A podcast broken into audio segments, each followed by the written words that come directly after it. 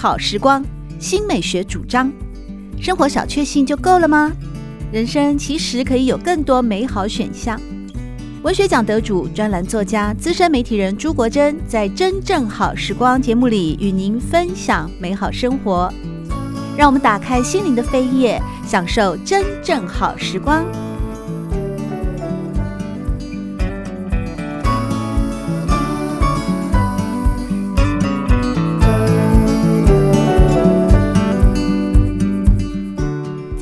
真正好时光节目里，和大家分享的书籍是《流动的响宴》，海明威《巴黎回忆录》。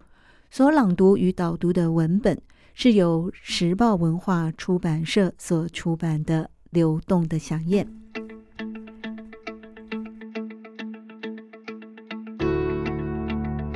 这本书是二零零八年八月二十五日出版一刷，由陈涵所翻译。或许每个人的心中都有一个属于自己的巴黎。在庄玉安作家所导读的序当中，特别提到了在法国的河左岸。庄玉安说，河左岸在九零年代的台湾是个时髦而诱惑的名词，卖咖啡与果茶，卖香颂与爵士唱片，卖写真摄影集，卖香水服饰，卖观光游学的。都很喜欢这个字眼。失落的一代也继续失落于街头与吧台，不过比二零年代多了信用卡、有线电视、光碟与网络，少了世界大战遗绪与经济崩盘。专程观光人去楼空的巴黎双叟，喝一杯海明威不在的法国花式咖啡，还不如看看海明威夫子自道如何哈钱。扯淡、赌马、忍饥、啃旧书摊、泡咖啡馆，写起稿子像一只瞎眼的猪在灌木丛里觅食。人生不及一句波特莱尔，游手好闲也能有一种高级的百无聊赖。在序里面所提到的“失落的一代”这个名词呢，在书里面也有一个篇章专门提到。失落的一代这句话，其实最早并不是由海明威自己所创意发想的。《流动的饗宴》整本海明威的《巴黎回忆录》当中有二十个篇章，其中第三篇就是“失落的一代”。失落的一代这句话的原意呢，是谁说的呢？在书里面。海明威清楚地告诉了大家，其实是由格楚史坦小姐所说出来的。而格楚史坦又是何许人也呢？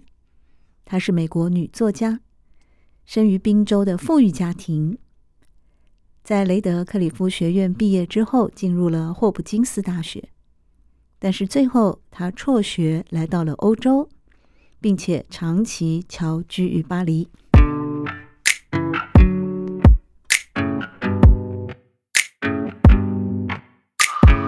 Too late now to turn around and back again.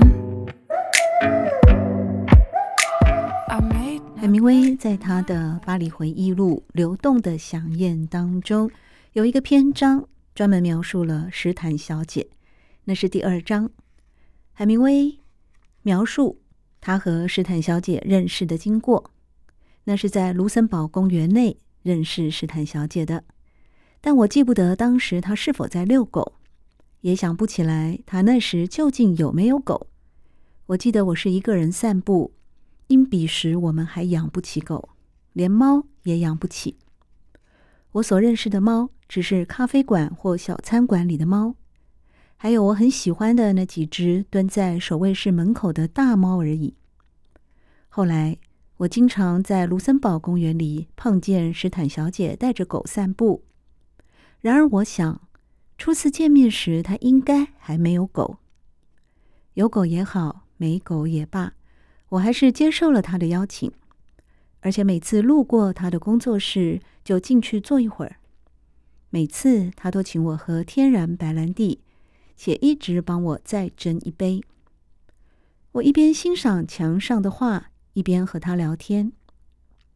那些画看了令人振奋，聊天内容也很有意思。大部分时候都是他一个人在说话。他提到现代画及画家时，多半谈论他们本人，很少提他们的画。他还谈到他自己的作品，拿出许多手稿给我看。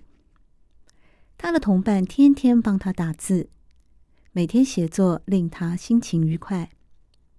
但更了解他以后，我发现，只有这些逐日写出的作品，数量视他的精力而定，能够出版并获得肯定，才能让他一直快乐下去。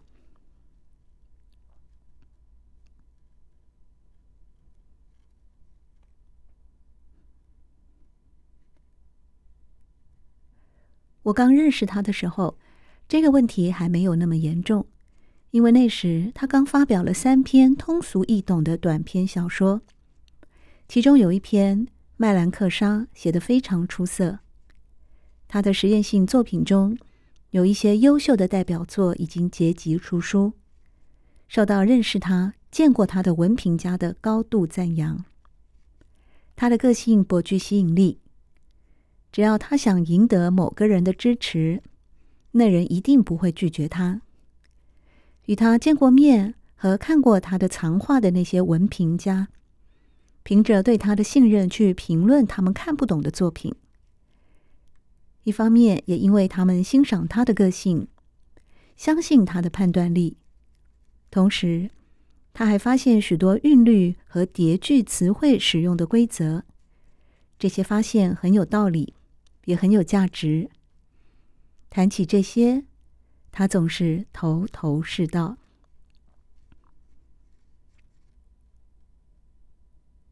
虽然他希望出书，且得到正式的肯定，特别是那部篇幅长得惊人的小说《美国人的行程》，但他讨厌修改文章这件苦差事，也讨厌必须把小说写得通俗易懂这个要求。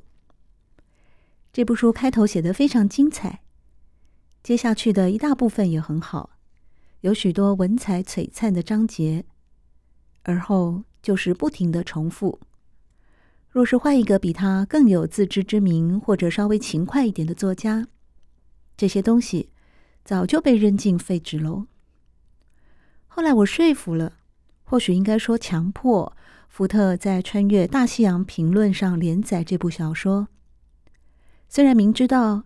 这本杂志停刊也连载不完。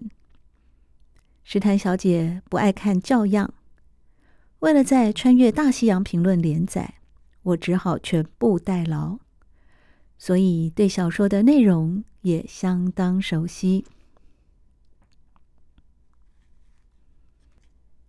那时候我要懂的事实在太多了，所以每次我们改变话题，我都很乐意。公园关门了。我只好沿着公园外缘走到沃吉哈赫街，再绕过公园另一头。公园门锁上，看上去冷清凄凉。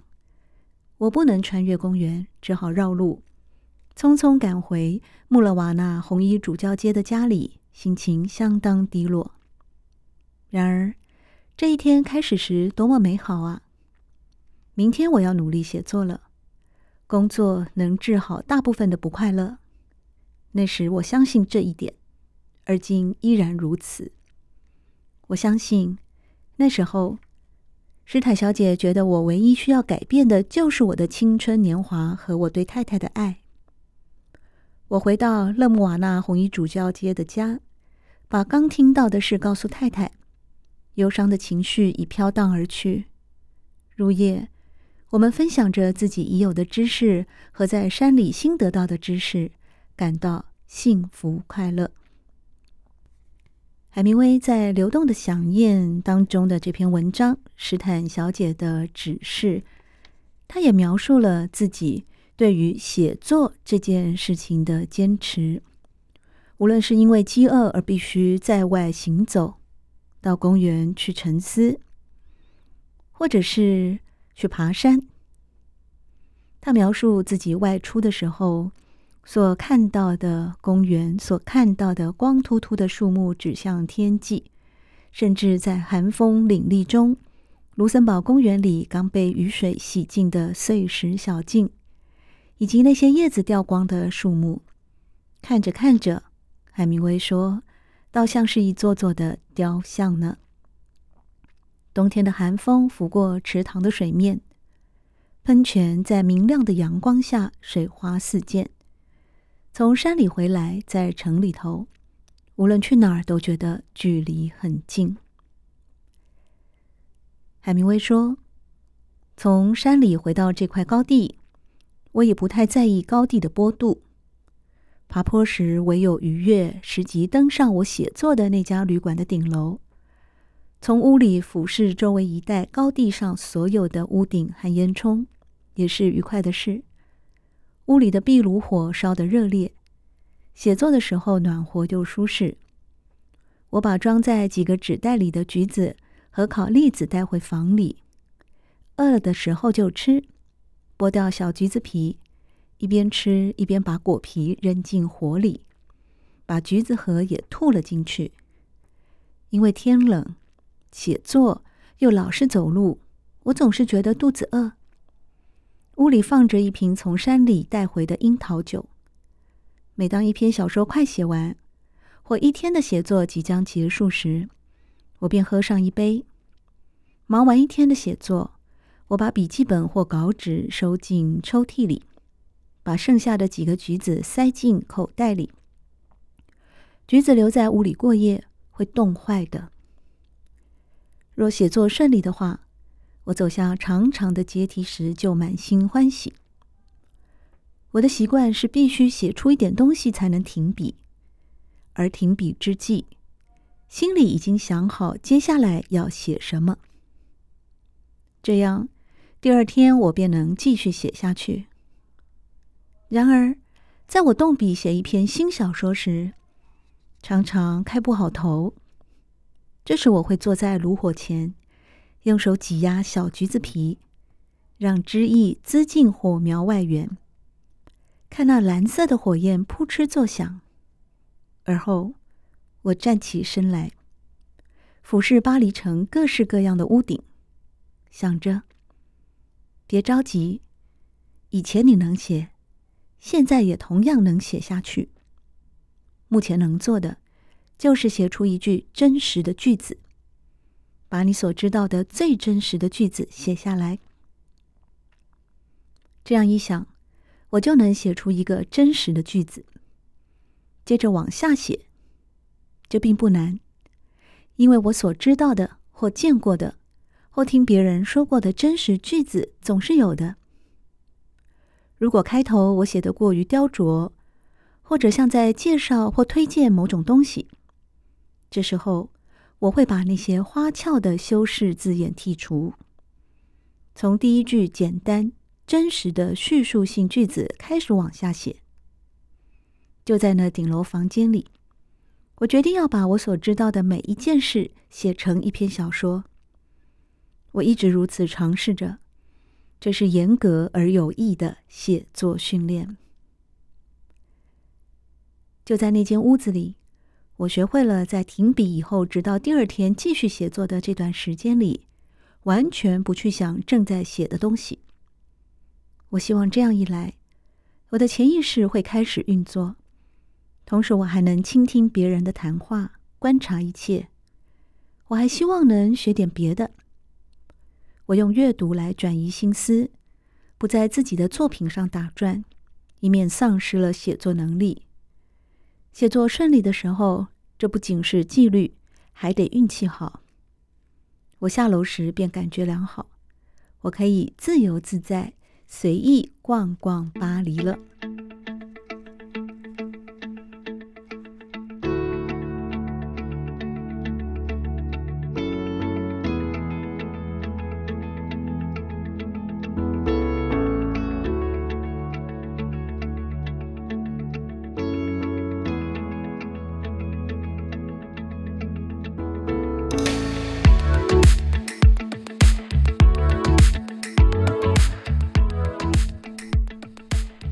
刚刚到巴黎的头几年，和一位富裕的美国作家史坦小姐之间的互动非常的频繁。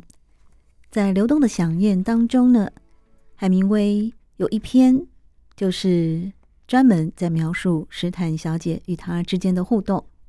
在第三章的“失落的一代”这句话呢，也是由史坦小姐所说出。而“失落的一代”，后来海明威就把史坦的这句话作为一九二六年出版的小说《旭日依旧东升》的题词。这句话在当时的意思，指的是一群来自各国而居住在巴黎、好逸乐却毫无生活目标的年轻移居者。这个名词经海明威使用之后，大大的出名。它的英文原名是《A Lost Generation》，失落的一代。海明威在《失落的一代》这个篇章里面，也巨细靡遗的描述了他和史坦小姐互动的经过。海明威说。我记得，在我和史坦情谊深厚的三四年里，他提起那些没有为他的作品捧场、没有为他的事业出力的作家时，总是没一句好话。唯一的例外是罗纳德·佛班克，后来则是史考特·费兹杰罗。我和他初次见面时，他谈到了舍伍德·安德森，但没有把他当作家看待。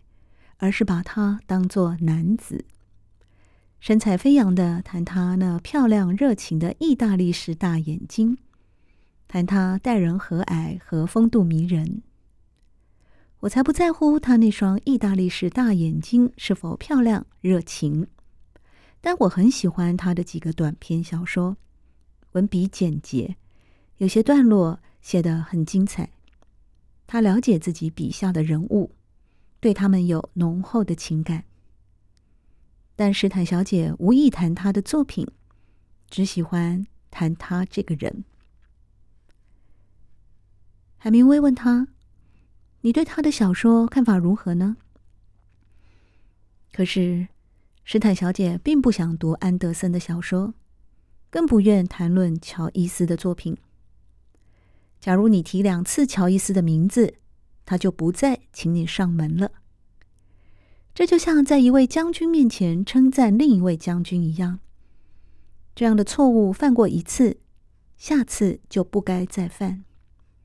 当然，你任何时候都可以对一位将军提起他的手下败将，这位将军便会对他的那位对手大大褒奖一番，而后再得意地大谈他如何打败对方。在刚才朗读的文章当中，海明威所描述的几位作家，分别是罗纳德·佛班克，他是英国小说家；史考特·费兹杰罗则是美国小说家，著名的代表作品是《大亨小传》；舍伍德·安德森是美国作家，而乔伊斯则是爱尔兰的小说家。海明威认为安德森的短篇小说写得十分出色，基于这个理由，他和史坦小姐在话题上总是话不投机。海明威说：“我本来想对史坦小姐说，安德森的小说莫名其妙的糟糕，但那样说并不见得好，因为这等于在贬低他的一位最忠实的支持者。”后来。他写了一本糟糕透顶的小说《暗淡的笑》，我觉得他写的实在太愚蠢、太做作，便忍不住模仿他的笔法，写了一篇小说来加以讽刺。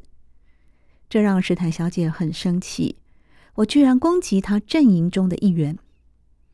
然而，在此之前有好一段时间，他并没有生过气。等安德森的作家地位一落千丈以后，他自己却开始大肆吹捧他了。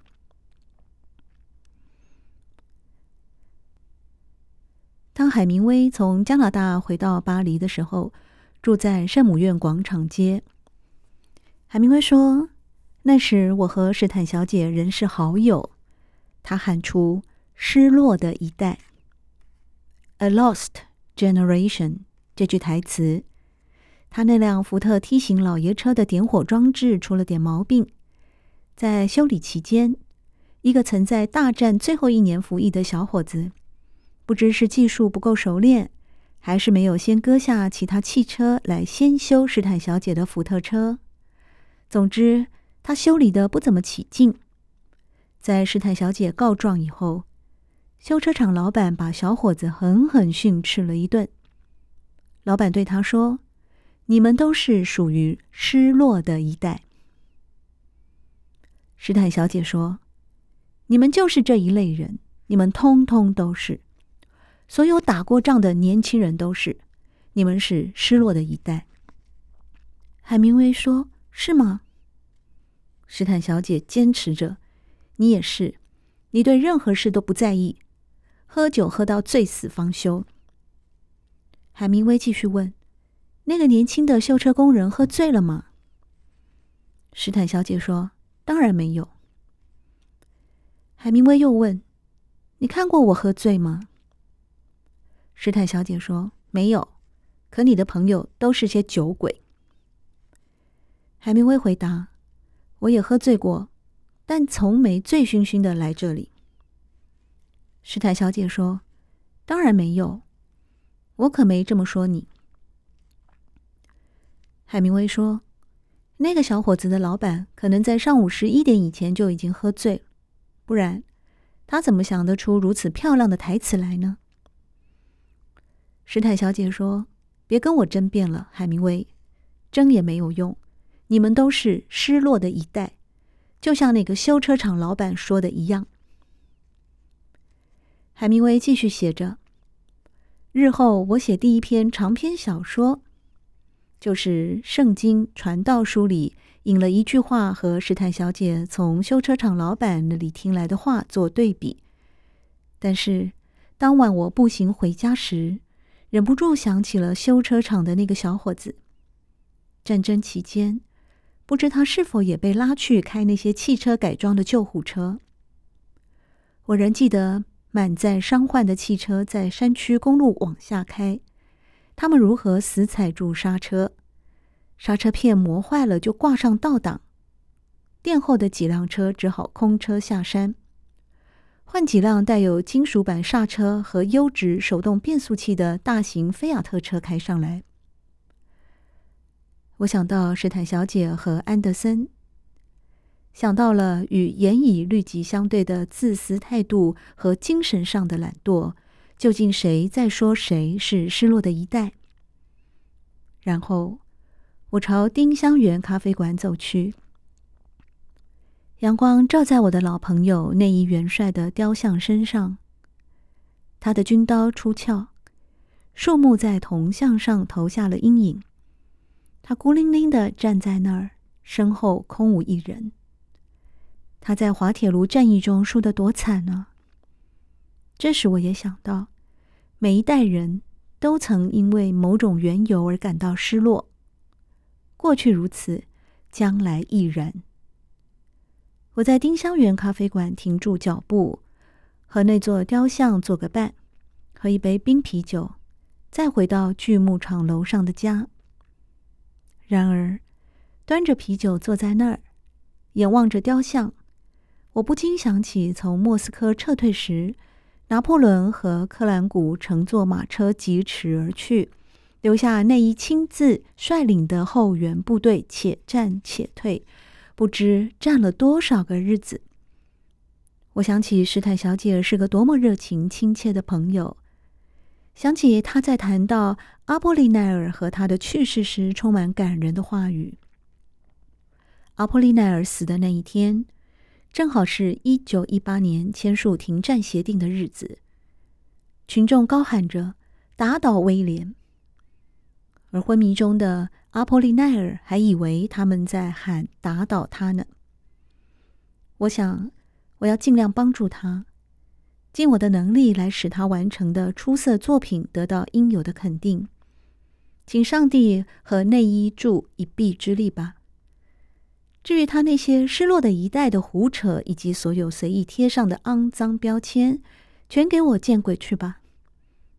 我回到家，走进院子，上了楼，看见太太、儿子和他的猫咪帕斯都带着愉快的神情，看见壁炉里熊熊的火焰，我便对太太说：“无论如何，哥楚试探这些人还是不错的。”海明威的太太说：“当然喽。”海明威又说：“可他有时候真的胡说八道。”哎，海明威的太太说：“我从来没听过他说话呢。我是太太，所以和我聊天的是他的伴侣。”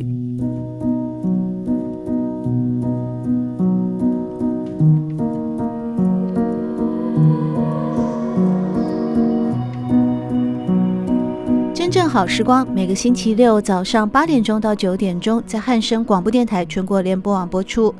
节目在广播频道播出之后，也会上传到汉声广播电台的官网。